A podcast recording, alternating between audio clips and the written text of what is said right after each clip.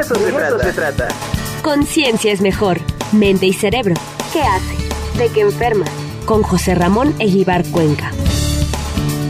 De eso se trata. Y ya está eh, con nosotros el doctor José Ramón Eguíbar, que hoy es día de fiesta en la universidad, doctor. Eso nos da muchísimo gusto. Buenos días, ¿cómo está? Muy bien, muy contento. Sí, hoy, hoy, hoy es un día eh, muy importante, creo, para, para la institución. Después del lado, largo periodo de, de, cosas virtuales, ya el semestre pasado. Por fin, por fin regresamos. Alumnos, sí, pero ahora esta es la, la segunda promoción y aumentaron mucho el número de estudiantes que van a estar y la rectora nos va a hacer favor de, recibirlos, de dirigirles unas palabras. Entonces estamos de fiesta en la Dirección de Desarrollo Internacional. Esa es la verdad, muy, muy, muy contentos. Cuéntenos, Doc, eh, ¿cuántos chicos, chicas vienen a hacer estancias, intercambios? Eh, un semestre, meses, bueno, en distintos momentos, ¿no? De distintos países. Pero cuéntenos un poquito eh, cómo, eh, cómo llegan, quiénes llegan, cuántos llegan, de dónde, ¿no? Porque creo que Colombia es así como nuestro país, ¿no? Hermanito que tiene más intercambio con nosotros, pero este, cuéntenos, a lo mejor este, ya se modificó el mapa. No, no, tienes toda la razón, sabes bien, Ricardo. Mira, eh, la universidad tiene al momento 496 convenios con instituciones de educación superior del mundo. Lo único que nos falta, hay que reconocer, es algún país de Oceanía. Y ya estamos trabajando ah, con Australia o con Nueva Zelanda, ¿no? Eh, las demás islas pequeñitas, pues sería más difícil, ¿verdad? Tonga o Nuvatu o Fiji, no sé. Este, entonces, es el único continente con el cual no tiene una relación la Benemérita Universidad Autónoma de Puebla. Eh, vamos a tener 123 alumnos que decidieron hacer su movilidad con nosotros, ¿sí? Es decir, durante un semestre van a tomar las materias de su carrera en vez de su universidad de origen con nosotros. Esto pues es muy importante. ¿Y por qué nos seleccionan a nosotros? Pues por el perfil, la universidad está muy bien posicionada. México es un país muy atractivo porque no solo es que venga un alumno y tome clases con profesores aquí, ¿no? Sino es toda la experiencia que el alumno va a recibir del idioma, de la cultura, de los valores culinarios, del entorno, etcétera. Es decir, si tú estás pensando que estamos teniendo alumnos que vienen en los 20, ¿no? 20, 21, 22 años, pues imagínate qué experiencia. No sé si tú regresases o, o, tus hijos decir, híjole, imagínate que te pudieras ir a los 18, 19, 20 años durante un semestre al Reino Unido, a Francia, a Alemania. qué maravilla, qué maravilla. No, pues te cambia la vida. Cuando regreses eres otro ser humano. Estoy totalmente convencido de eso. A mí me pasó un poquitito después, a los 24 años, y ha dejado una marca indeleble mis tres meses en Rutgers, en la Universidad Estatal de, New Jersey, trabajando en un instituto de investigación en Estados Unidos. Cuando vuelves eres un ser totalmente diferente. Y bueno, eso es, eso es lo que le queremos ofertar a los alumnos. Este, tenemos alumnos que vienen de Alemania, tres, de Bolivia, uno, de Chile, uno, de Colombia, como tú decías, 24. España es el otro muy, muy grande con el que tenemos una relación muy estrecha. Vamos a tener 19 eh, muchachos de España que están con nosotros, 13 de Francia, de Italia uno, de Japón, allá muy lejos, en el oriente lejano. ¿Y a dónde va? ¿Dónde va eh, ese compañero japonés? ¿A qué, ¿A qué licenciatura va? ¿A qué área? Van mucho al área de, artes, de filosofía, letras. Eh, ah. ellos se van más por el lado de las humanidades. Yo, yo tuve un compañero eh, japonés, efectivamente, en letras, el buen Toshinori Sato ya allá, eh, no sé, creo que por el año 2000. Es bien interesante, ¿no? Cómo les interesa mucho eh, la literatura mexicana, por ejemplo, ¿no? Bueno, es que si tú, tú que eres literato, la verdad es que la literatura española ahora sumada pues sigue siendo muy atractiva, digamos, Claro. desde Macondo para acá, ¿no? Claro. Este, yo estoy acabando el de Irene Vallejo del laberinto en un Ah, no, una joya, ¿no? Es un orgasmo de libro, es Sí, una cosa sí, maravillosa. sí, Imaginarte cuando ella describe eh, la biblioteca de Alejandría y, y luego las grandes bibliotecas romanas, mitad griegas, mitad romanas, se los recomendamos al público, no les vamos a decir más, léanlo, es, es, es una maravilla, es, es cuando la literatura te lleva, te hace Claro, viajar, te claro. hace pensar y te hace mejor ser humano, que eso es lo que, lo, lo que yo creo que cada día más las universidades debemos de hacer. Entonces imagínate a alguien que ve y ve los volcanes, la apuesta de ayer fue espectacular después de días que no se veía bien el, el panorama. Entonces, es ese tipo de cosas, subir a un altiplano, vienen del nivel del mar, o sea, tienen enorme cantidad de vivencias, Ricardo, Claro. Y, y tenemos tres además de práctica profesional, esta cosa que, que empezamos hace algunos años, te acordarás, de que el, el alumno no solo estuviera la en la universidad, sino que como parte de su currícula fuera a hacer una experiencia de trabajo, Claro. ¿no? Y a eso le llamamos práctica profesional. Bueno, hemos traído gente del extranjero y este año viene uno de Colombia y dos de España a hacer su práctica profesional. Ahí va a estar una, eh, la, la colega de, de España que va a hablar, Paul, Paul Clemente, de la Universidad de Lul en España, viene enfermería. Y, y déjame te decirte, el mercado de la enfermería ha crecido. Sí. Quizás es una de las carreras que si nuestras enfermeras hablaran una segunda lengua, tendrían trabajo. Si hablan alemán en Alemania, si hablan francés en Francia o en Quebec, en Canadá, si hablan inglés en el mundo. Sí. Hay, hay, hay una enorme demanda. Ahí, de- eh, por ahí, por ahí Oppenheimer, este periodista argentino que hizo un libro hace unos años Sí. bien interesante, dijo, sí, eh, el área que más trabajo tendrá en el futuro cercano son, eh, es la enfermería, pero sobre todo los enfermeros, ¿no?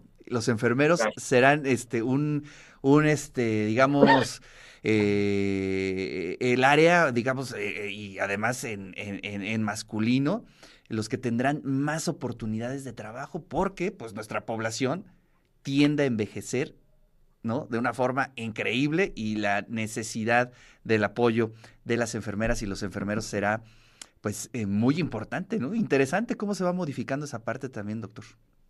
Claro, claro, por eso tenemos que ser dinámicos también en las universidades. Se acaban de aprobar tres nuevas licenciaturas en esta institución porque hay que tener altura de miras, visión a futuro. Claro. No cuál es el trabajador que necesitamos este año o el que No, viene, no, sino no, en, el- en los 30, en los 40, en los 50. Pues imagínate todos los que arreglaban coches a gasolina o a diésel. Tienen que empezar a pensar qué van a hacer porque todos los coches van a ser eléctricos. Yo lo veía muy lejos, dije, ya no lo voy a ver, bueno, veía los Tesla y es, pero a esa hora en el 30, 35 va a ser el parque vehicular la mayoría eléctrico. Así Entonces, o a gas, ¿no? A gas natural. También. Entonces, bueno, pues ahí está, y esa es la, la dinámica. Entonces, este, hoy además escogimos un espacio, creo, muy adecuado, eh, la concha acústica, que es un lugar maravilloso de la institución, con un entorno natural.